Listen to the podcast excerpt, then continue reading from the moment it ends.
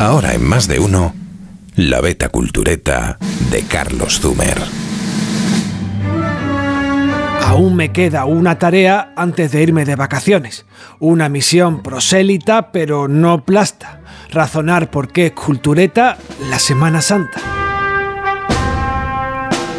Razonar que devociones aparte, en las fiestas de los creyentes caben todos los ateos, incluido el cultureta, por lo menos en el sur. Porque hay romanos como en las películas de romanos, en la llamada Centuria Romana de la Macarena, los armaos, que van con la procesión en número de 100, solo 100, con una lista de espera de por lo menos 10 años porque vale para aprender de la Biblia, a lo Emanuel Carrer, y de historia a lo Montefiore.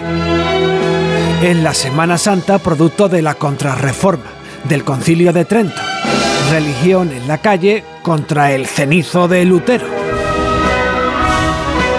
Porque Juan de la Encina, bardo de los Reyes Católicos, ya mencionaba sus canciones Las Torrijas.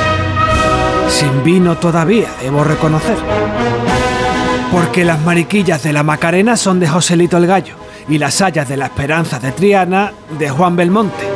También en esto había antagonismo.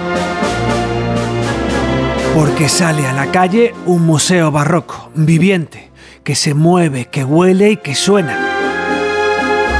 Y que nunca es igual al año siguiente. Porque las marchas son un puchero musical interminable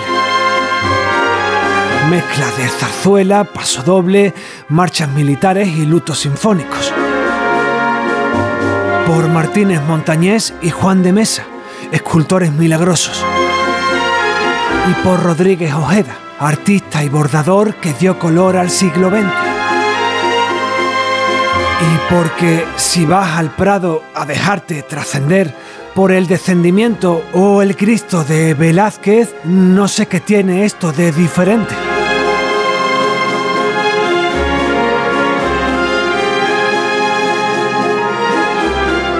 Más de uno en Onda Cero.